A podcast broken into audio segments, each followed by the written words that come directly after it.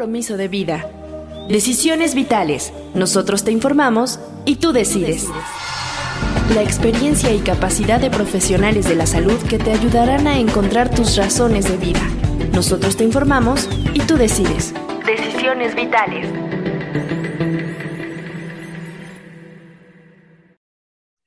Bienvenidos al podcast de Suicidología. En este episodio exploraremos un tema de gran relevancia en la sociedad mexicana, los medios de comunicación y su relación con la comunidad gay. En México, los medios de comunicación tienen un papel fundamental en la difusión de información y en la formación de opiniones. En los últimos años hemos sido testigos de cambios significativos en la manera en que se aborda la temática LGBTQ en los medios, pero aún queda mucho por explorar y debatir. Analizaremos la apertura de los medios de comunicación mexicanos en relación con la comunidad gay, examinando la visibilidad, la representación y los desafíos que enfrenta esta comunidad en los diferentes medios. También exploraremos el impacto que los medios pueden tener en la salud mental de las personas LGBTQ y cómo se aborda el tema de suicidio en relación con esta comunidad. Acompáñanos en este viaje mientras profundizamos en el papel de los medios de comunicación en la construcción de una sociedad más inclusiva y respetuosa con la diversidad sexual. Bienvenidos. Mariale, ¿cómo estás?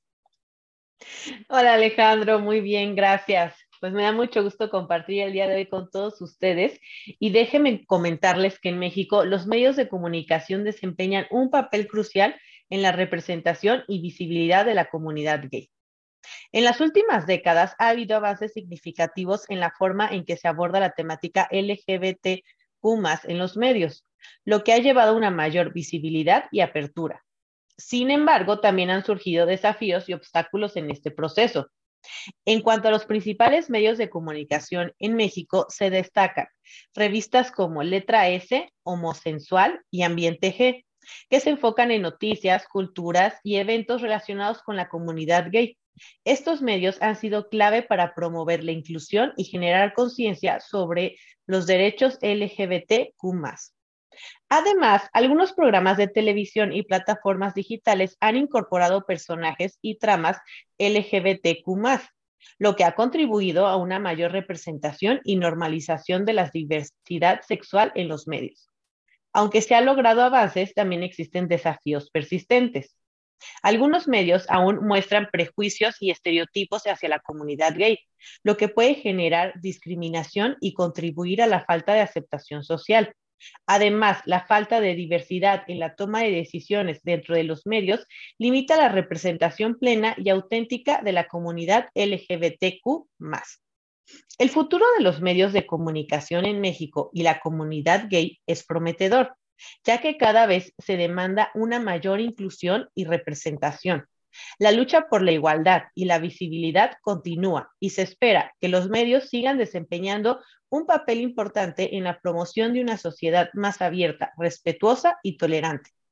A medida que se promueve una mayor diversidad en las voces y en la toma de decisiones en los medios, es probable que veamos una representación más auténtica de la comunidad gay y una cobertura más equilibrada de los temas relacionados. El futuro de los medios de comunicación y la comunidad gay dependen de un compromiso continuo en la inclusión, la educación y el respeto por la diversidad sexual en todos los niveles de la sociedad y de la industria de los medios. Y quiero invitarlos a suscribirse a todas nuestras redes sociales. Nos encuentran como Suicidología. Ahí podrán seguir las actualizaciones, interacciones y tener acceso a más contenido. También suicidología.com.mx es el sitio web con mucha información relacionada al tema y que puede ayudarle a quien lo requiera. Alejandro.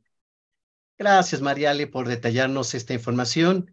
Si requieres de atención, ponte en contacto con nosotros en la línea de ayuda de la Ciudad de México 55 46 31 33 07 o al correo info arroba suicidología.com.mx. Fernando Rivero es reportero con 23 años de experiencia, dos en información general y los últimos 21 años en la cobertura de la fuente de espectáculos.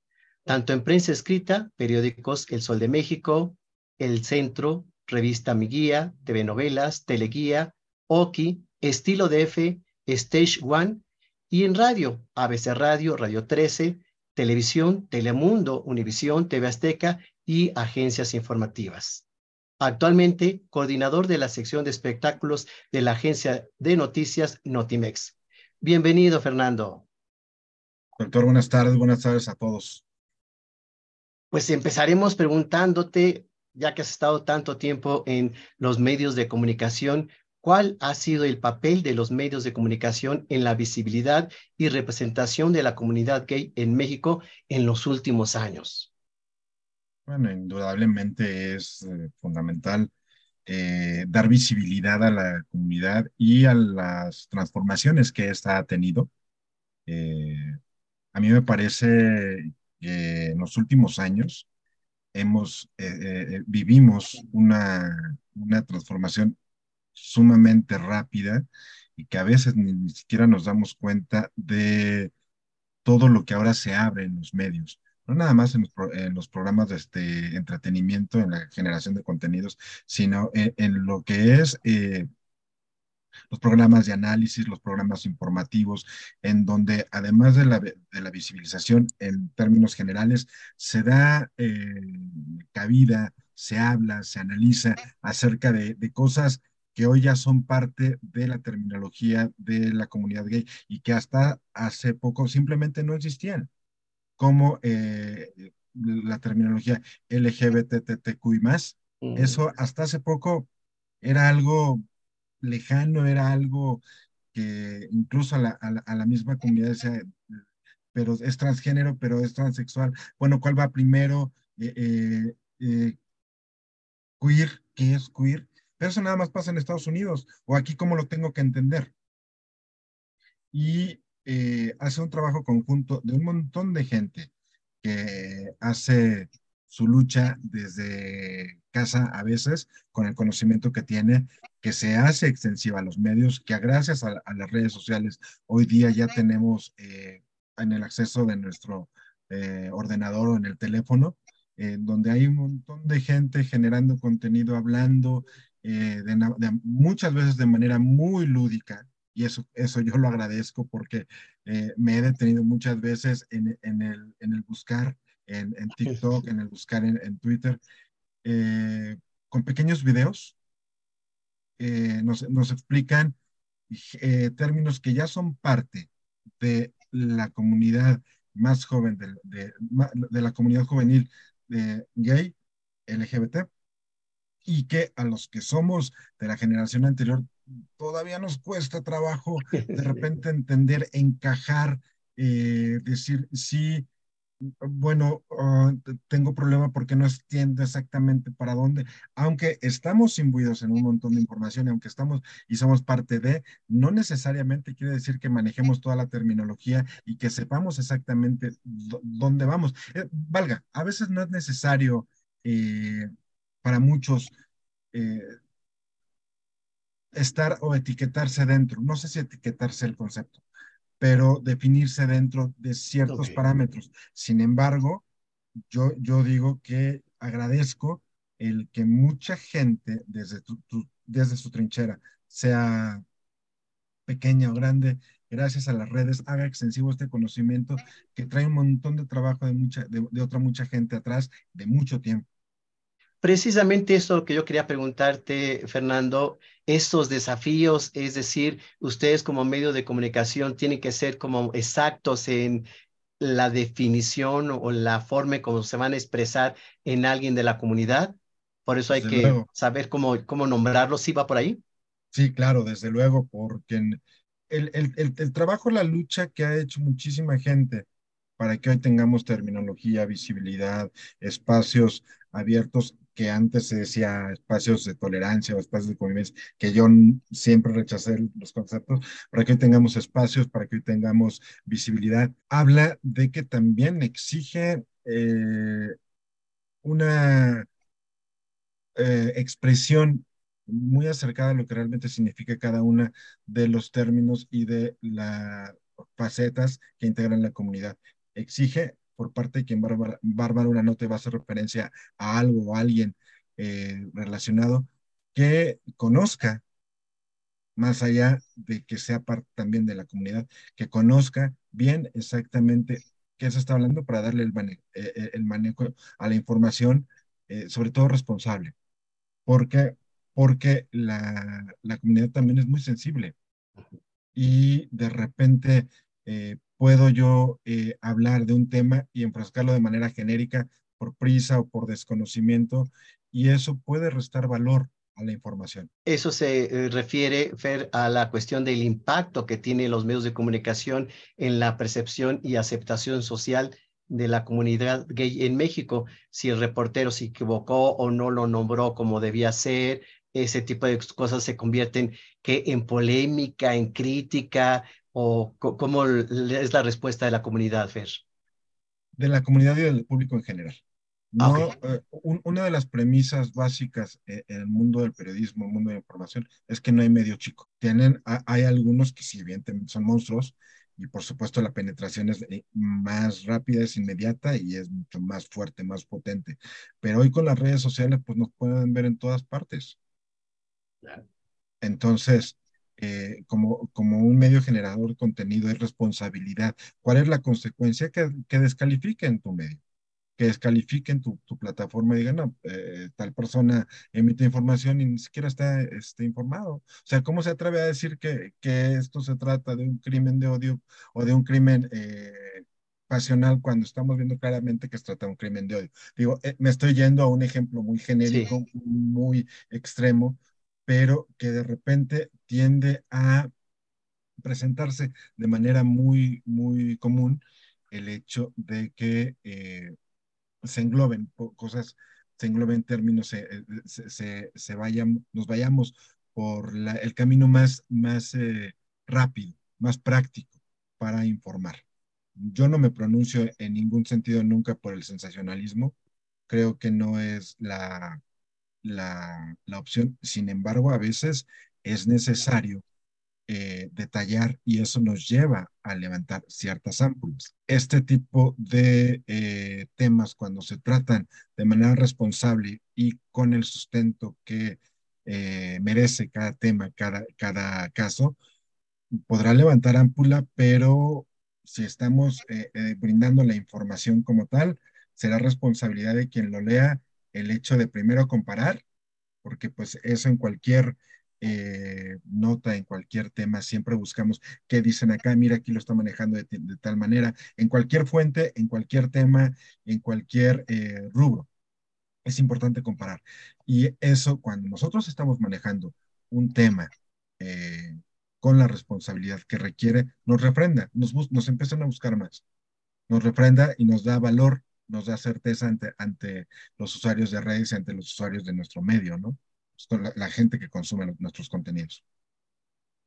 Y aquí la pregunta sería, ¿cuál es la importancia de contar con voces y perspectivas diversas en los medios de comunicación para una representación auténtica en la comunidad LGBTQ Siempre es necesario en cualquier tema una fuente.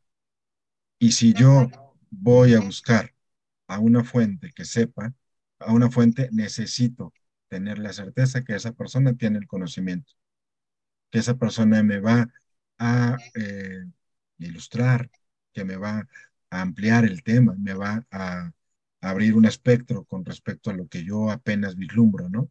Para eso son las fuentes, porque de otra manera, pues sería eh, una, una, columna de opinión, un espacio en donde yo pienso que tal tema eh, pasó de esta manera y punto. Sí, pero a partir de dónde. Pues sí, quiero pensar que eh, en un momento dado necesitarían los medios de comunicación que se les impartiera la información de cómo dirigirse a una persona de acuerdo a su identidad, orientación o rol sexual, ¿no? Sí, desde luego, y hay, y hay, hay cursos, hay, hay este, eh, terminología, hay gente capacitada que nos enseña no nada más con la con la, este, con la comunidad gay, que eso es súper necesario porque seguimos viendo grandes vacíos, grandes huecos, grandes generalidades que eh, reclaman mayor cuidado y mayor responsabilidad por quien genera el contenido y la información, que detallen mejor eh, sus, que, hagan, un mejor trabajo, ¿no? Para, para eh, que la información que llega hacia el lector, hacia el consumidor de contenidos, sea la más completa. No estamos hablando de, de creo yo, de, de hacer una nota, un tratado, pero sí tener la responsabilidad de brindar a nuestros lectores, a nuestros consumidores, un, un, aspecto, un aspecto bien,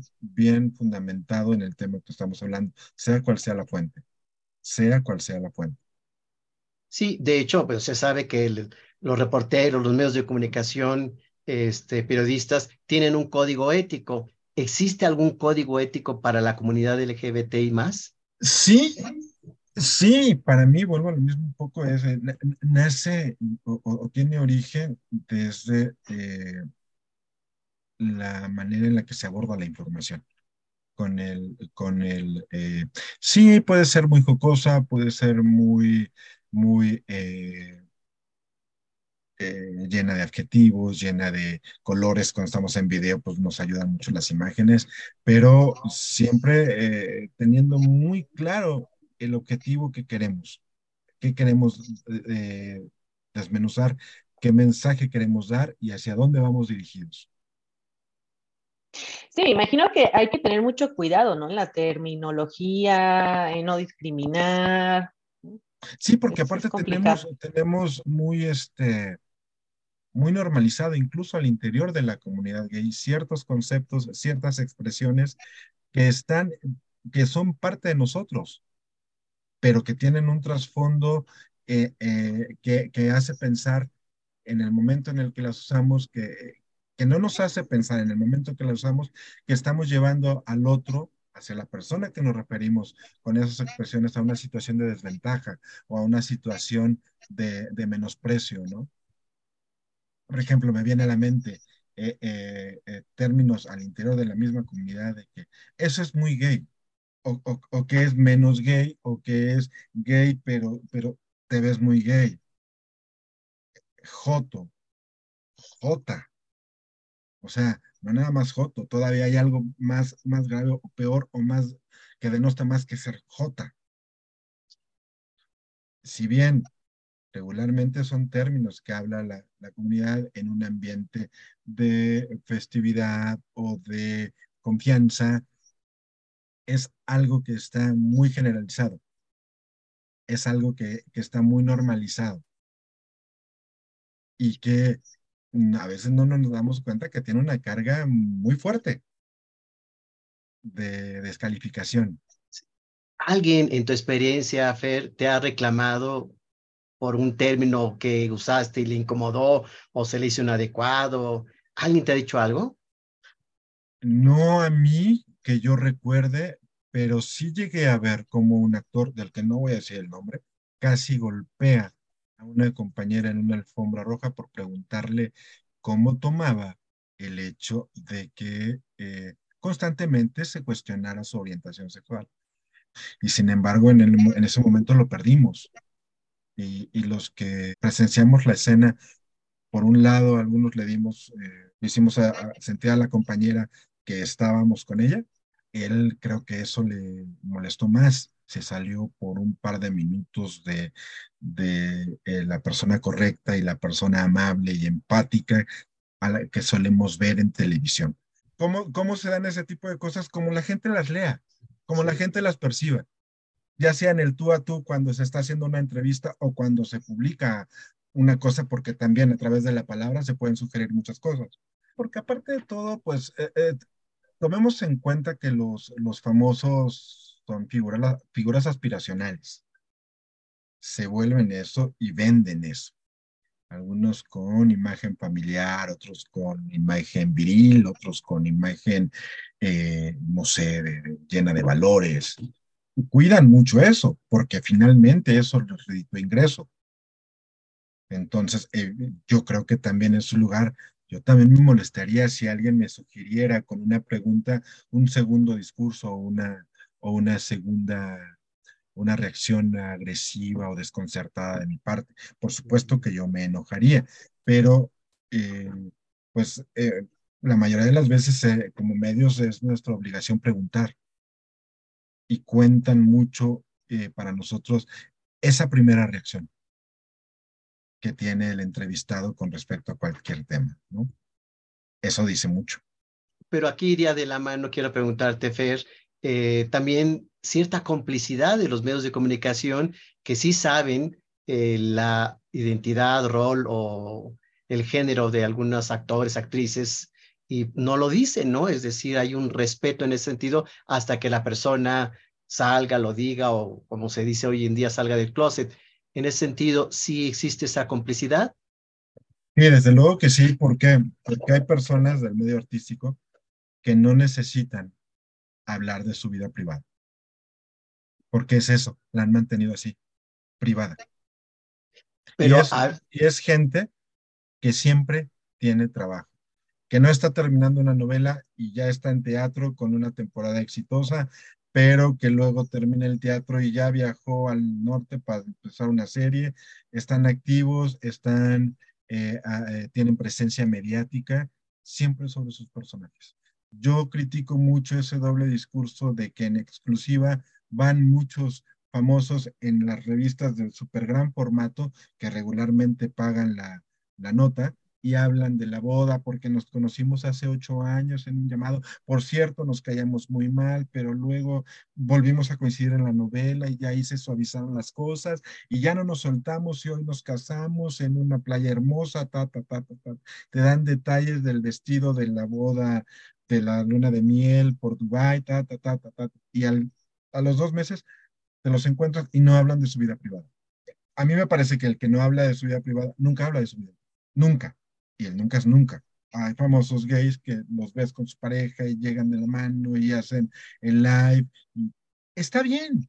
Yo no lo critico. En algún momento pasará algo que haga que la prensa voltee y diga, ah, ¿qué pasó aquí? Pues te ibas muy bien, nos compartías todo, ta, ta, ta. ¿Por qué? Porque también pasa. Entrevista icónica del Rincón, se llama El reportero, le hizo una entrevista a Juan Gabriel, abiertamente le pregunta, ¿es Juan Gabriel es gay. Lo que se ve no se juzga.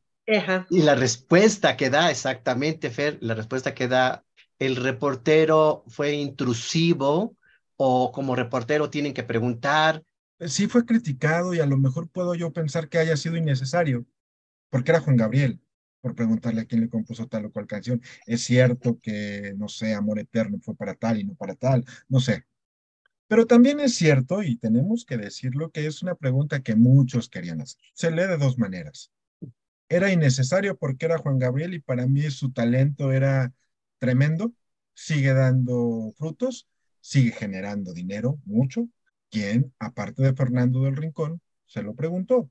Todo, todo lo que se ha dicho de él con respecto a parejas, a posibles dedicatorias, a lugares, es sugerido todo es sugerido. Que si hay fotos, que sí, pero por él, ¿qué se dijo?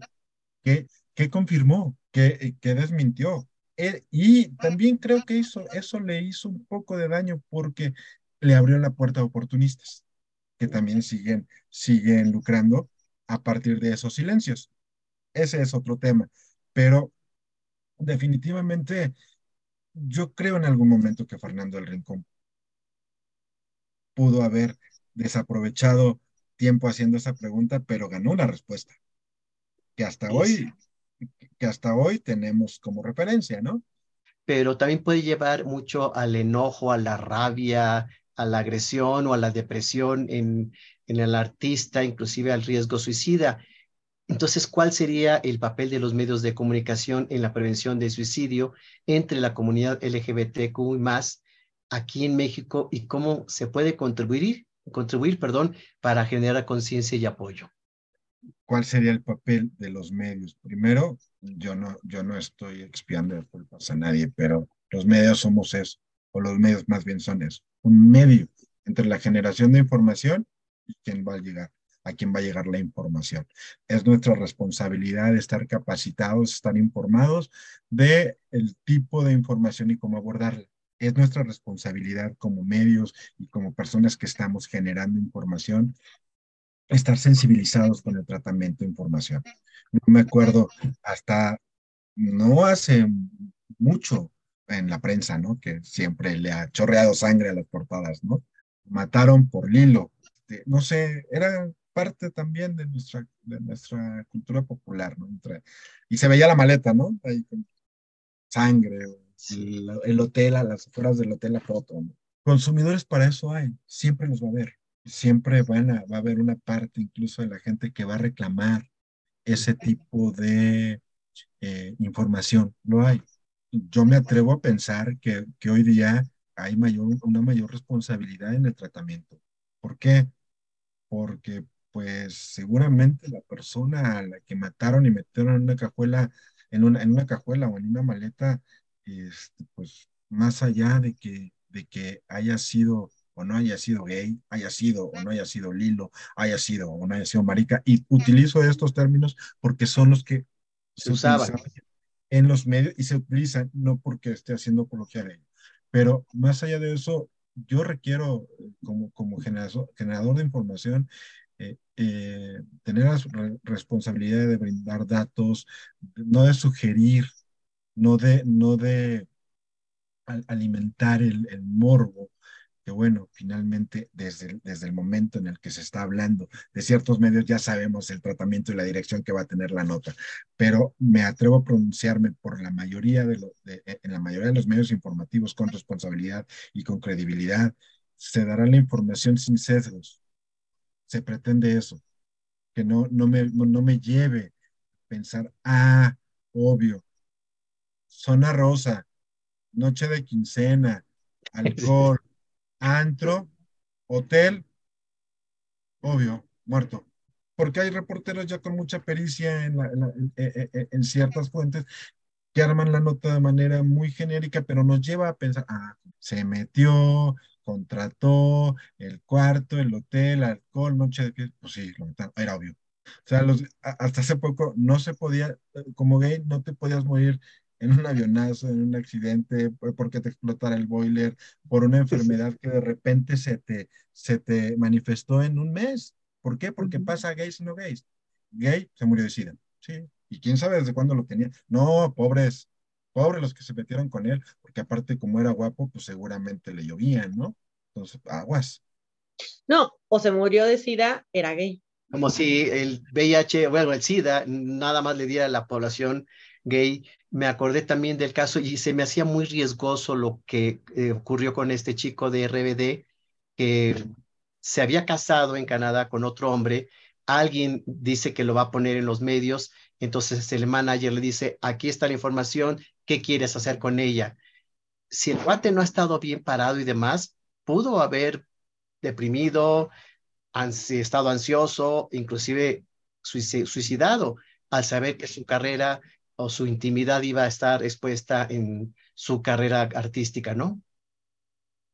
Pues yo lo que, lo que puedo pensar acerca de ese caso de Cristian Chávez, me parece que se refiere, más allá de lo que puedo haber pensado, yo pienso que lo que pasó eh, eh, en torno a, él, a eso es que está embriagado de fama. A mí me parece eso. Está embriagado de fama, de popularidad y este, ahora que pues ahora me caso porque está de moda. Yo pienso, desde, donde yo estoy, ¿eh? no, no quiero pensar o, o no determino nada, pero una persona mediática, una persona querida, por parte de, de, un montón de jóvenes de todas partes, ¿no? Que no nada más fue un fenómeno a nivel nacional, ni siquiera a nivel continental, ¿no? En, este, yo creo que esa, esa cadena de decisiones que no voy a calificar, pero esa cadena de decisiones son consecuencia de que estaba embriagado de fama, de que tenía una popularidad tremenda y que una moda lleva a la otra. Yo, yo, pues yo no sé si me vaya a casar, pero yo me gustaría que fuera una persona con la que ya lleve un, buen rato de conocer, ¿no? Pretendo eso. A lo mejor es muy, soy muy romántico, ya, o ya el, el, el, el rollo generacional ya me pesa, ¿no? Se hace sentir, Pero los jóvenes, digo, no hace mucho yo también lo fui, pues estamos de repente este, viviendo a prisa y queremos todo y queremos casarnos y viajar y ta, ta, ta. Entonces yo pienso que eh, el haberse casado con una persona que igual poco conocía y el hecho de que de repente ese amor tan rápido, de manera tan rápida se acabara y se volviera un poco, un mucho eh, hostil eh, al revelar cosas, pues habla de, de, que, pues, que cuando uno está joven está muy tonto. e inexperto, diría yo. Pero bien, efectivamente surgieron posteriormente, como bien lo comentas, algunas otras cosas ahí que venían envueltas, como bien lo dices, en la cuestión de la fama, ¿no? Ellos se vuelven muy atractivos al tener cámaras, micrófonos, al viajar, la foto en el avión, y aquí llegando a Brasil y vean cómo tenemos el estadio lleno y, no termina el concierto, ya están volando para otra parte y comiendo aquí, mañana durmiendo allá. Se vuelven personas muy atractivas, se vuelven para la mayoría de sus seguidores personas con las que quieren estar que quieren saber cómo es esa dinámica de vida, porque nos hacen pensar que están durmiendo en hoteles muy caros, porque viajaron en un jet privado, porque comieron una cosa carísima y exclusiva solamente de tal o cual lugar, porque mañana estarán vistiendo de tal diseñador, porque toda, todo ese tipo de cosas a la que no sé si tristemente la mayoría de sus seguidores no tendrán acceso. Y justo aquí estamos hablando de esta parte morbosa, ¿no? Que vende, pero ¿qué tanto sí hay medios que sean pues fiables y respetuosos con la comunidad? Yo creo que sí los hay, definitivamente. Hablaban, hablaban de, citaron algunos que están, bueno, direccionados totalmente a la comunidad. Está, me parece que está bien, pero el trabajo de responsabilidad de manejo de la información, yo me atrevo a decir que cada día es mayor en los medios que tienen más credibilidad. Necesariamente tiene que ser así porque vuelvo a, los comentarios de los que partimos hace un momento.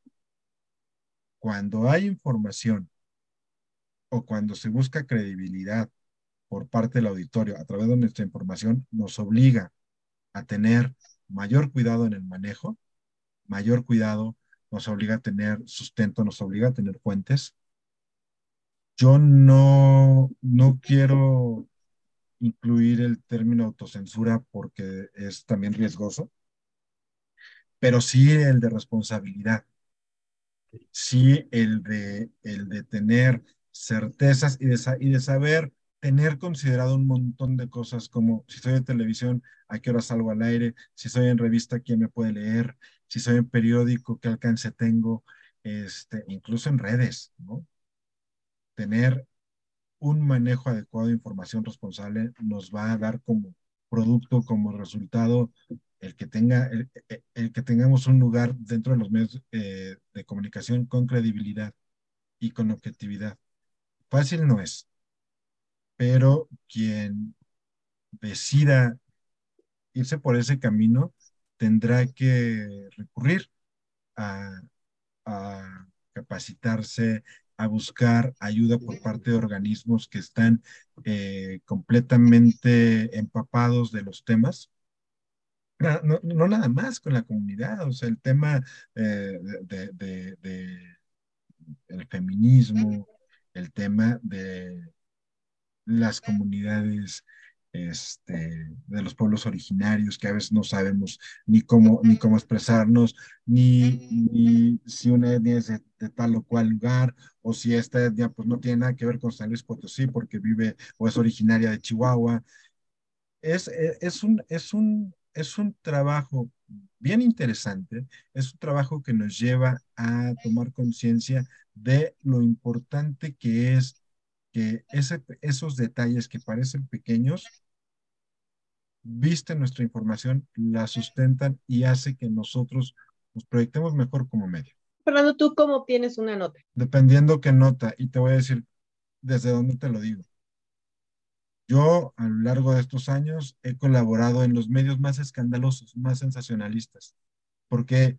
¿Por qué? Porque es simplemente donde he conseguido trabajo en el momento en el que lo necesito. ¿Dónde quisiera estar yo? Claro, te puedo decir de ya. ¿Dónde encontré? Pues encontré aquí y el medio tiene sus reglas. Yo decidí tomarlas cuando fui a pedir el trabajo. decidí tomar, tomarlo, lo tomo. ¿Qué hay? Bueno, está padrísimo que tal actor tenga ahorita próximo una película estrenarse en el Festival de Sundance. Pero aquí importa lo que dijo fulana de tal que se acaba de divorciar de su ex. córrele, porque tenemos la información de que va a llegar al aeropuerto y quiero la declaración en donde diga que también ella se expresa igual de mal del ex como esta. A veces pues no te gusta porque también no es fácil eh, preguntar cosas que, que son tanto cuanto íntimas, pero también es cierto que muchos famosos buscan ese foco, ¿eh? Sí, a mí me hizo tal, yo primero me peleé con fulanita, pero ahora le entiendo por qué es así, ta, ta, ta, ta, ta. Y también he estado en medios informativos en donde, más allá del divorcio, de que si fulano le debe hacienda, de que la pensión alimenticia, de que es un mal vecino porque todos lo tienen, ya, está, ya están hartos, y este hace fiestas y fiestas y mete amigas, ta, ta, ta, ta, ta, ta, ta. Si trae un muy buen proyecto, yo me he enfocado en el proyecto nada más. ¿Cómo se consigue? Desde el tipo de medio en el que estás. Cada medio te maneja sus directrices tú sabes si las tomas o no. Y yo he tenido amigos en donde les, a, los que les he dicho que hasta que han estado sin trabajo y en situación verdaderamente crítica a nivel económico, oye, aquí donde estoy, hay lugar. No. También tengo que decirlo que a nivel trayectoria, que a nivel eh, reporteril, critican mucho a mis compañeros, que son los que los más combativos, que son los que preguntan cosas incómodas, que una, no es fácil hacerlo, que dos, que en medio de tres, cuatro, cinco, seis, siete, ocho micrófonos se hacen escuchar por el famoso y hacen que les responda, cosa que no es fácil. De esas preguntas, de esa pequeña pregunta, se alimentaron todos los medios. Fácil no es, pero da mucha experiencia y da mucho oficio. No es fácil pararse cuando el, el, el de la compañía disquera no nos quiere porque sabemos, sabe que vamos a preguntar cosas, que está bien padre la presentación del disco, que trae cuatro, cinco, seis colaboraciones con otros famosos, pero a mí lo que me importa es que trae pleito con acá o que trae una demanda por las fechas incumplidas y que ya está próximo el juicio y no han llegado a acuerdos. Y muchas veces el, el, este, la gente de relaciones públicas de la izquierda no nos da el micrófono y nos tenemos que parar y hacernos escuchar porque también es parte de lo que trae el famoso. No es cómodo, no es bueno, pero nos da oficio. Y quien lo ha hecho eh, sabe y trae más tablas para poder hacer cuestionamientos a veces delicados, a veces incómodos, o también como para que fluya una entrevista que ha sido cordial y que nos puede llevar de lo cordial a lo emotivo, a lo íntimo, de una manera siempre respetuosa. En ese sentido, yo creo que sí, como bien lo comentabas, hay necesidad de informarse, de ser ético y de saber más al respecto. Mariale nos trae unas recomendaciones. ¿Cuáles son? Coméntanos, Mariale. Sí, así es, Alejandro. No sin antes recordarles que los estamos esperando en todas las redes sociales y en las plataformas de podcast como Suicidología. Existen varias películas que abordan el tema de los medios de comunicación, eh, de comunicación mexicana y la comunidad gay de manera representativa. A continuación mencionaré algunas de las películas más destacadas en este ámbito. Se encuentra la del baile de los 41. Esta está basada en hechos reales. Esta película retrata el escándalo que involucró a un grupo de hombres homosexuales, incluido un yerno del entonces presidente de México que fue un evento clandestino en 1901. La película muestra el papel de los medios de comunicación en la exposición y el encubrimiento de la historia. También se encuentra la de No sé si cortarme las venas o dejármelas largas. Esta comedia dramática sigue la vida de un joven gay que trabaja en una revista de moda y se enfrenta a los estereotipos y prejuicios presentes en la industria de los medios de comunicación. Está la película de Macho, que la trama gira en torno a un joven homosexual que para agradar a su padre finge tener una relación con una mujer. La película aborda la forma en que los medios pueden influir en las expectativas sociales y familiares en relación con la orientación sexual. También está la película de Club Sandwich. Aunque no se centra exclusivamente en los medios de comunicación, esta película sigue la historia de una madre y su hijo adolescente, quien comienza a explorar su identidad sexual. La película retrata la importancia de la privacidad y el impacto que la exposición mediática puede tener en la vida personal. Estas películas son solo algunas de las muestras de la variedad de historias y enfoques que se han abordado en relación en los medios de comunicación y la comunidad gay en el cine mexicano. Cada una de ellas ofrece una perspectiva única sobre los desafíos y la influencia de los medios en la vida de las personas LGBTQ más en México. Y pues para poder ver estas recomendaciones o quieran ver más recomendaciones, me pueden seguir tanto en Facebook como en Instagram como psicoterapeuta María Alejandra Buenfil o en Twitter como Mari-Ale-1. Gracias, Mariale. Estoy seguro de que serán del agrado de nuestros oyentes y de las personas que nos ven en video. Los invito a que comenten en las redes sociales sobre el tema y compartan algún material, libro o video que ilustre el tema. Así estaremos en contacto con ustedes. Hagamos un resumen del programa. ¿Con qué te quedas? El punto de, haber, habernos detenido en eh, que sí hay una evolución en los medios con respecto mm. al tratamiento de la información, con respecto a la terminología, que hay sensibilización. Y eso siempre se agradece y, y voto porque vayamos por más. Yo creo que no va a ser en el mediano plazo, creo que estamos siendo parte de un gran cambio, ya lo estamos viendo, y más bien voto porque no se detenga, voto porque eh, seamos parte de esta, de esta, de, este cambio que se ha dado, que no ha parado, y que me parece que en muchos sentidos, la mayoría es para bien, para bien, sobre todo de, de las generaciones que vienen, que, que si bien para los que ya estamos con un poquito más de años, nos cuesta de repente trabajo eh, entender, eh, subirnos a esa dinámica de cambio para los, las generaciones que vienen y que ya están tocando la puerta y todavía para las un poquito más atrás, ya están imbuidas en todos esos cambios de, tecnología, de información, de términos, y ya conviven en un, ya son parte de su todo, ya son parte de la cotidianidad. Entonces, qué mejor que la información venga ya de, de manera más clara, más fiel para que sea parte de ellos desde ya. Tus redes sociales, Fer, ¿dónde te puede seguir la gente? Estoy en Twitter como arroba Fercho Rivero, en TikTok como Fercho River doble cero y en Facebook como Fernando Rivero. Y bueno, pues en resumen, este episodio nos invitó a reflexionar sobre el poder de los medios de comunicación para impulsar un cambio positivo y promover una sociedad más inclusiva y respetuosa. Esperamos que esta información, perdón, que esta discusión nos ayude a seguir avanzando hacia un futuro donde la diversidad y la igualdad sean celebradas en todos los ámbitos de la sociedad mexicana. Gracias por acompañarnos en este viaje y nos vemos en el próximo episodio de Suicidología.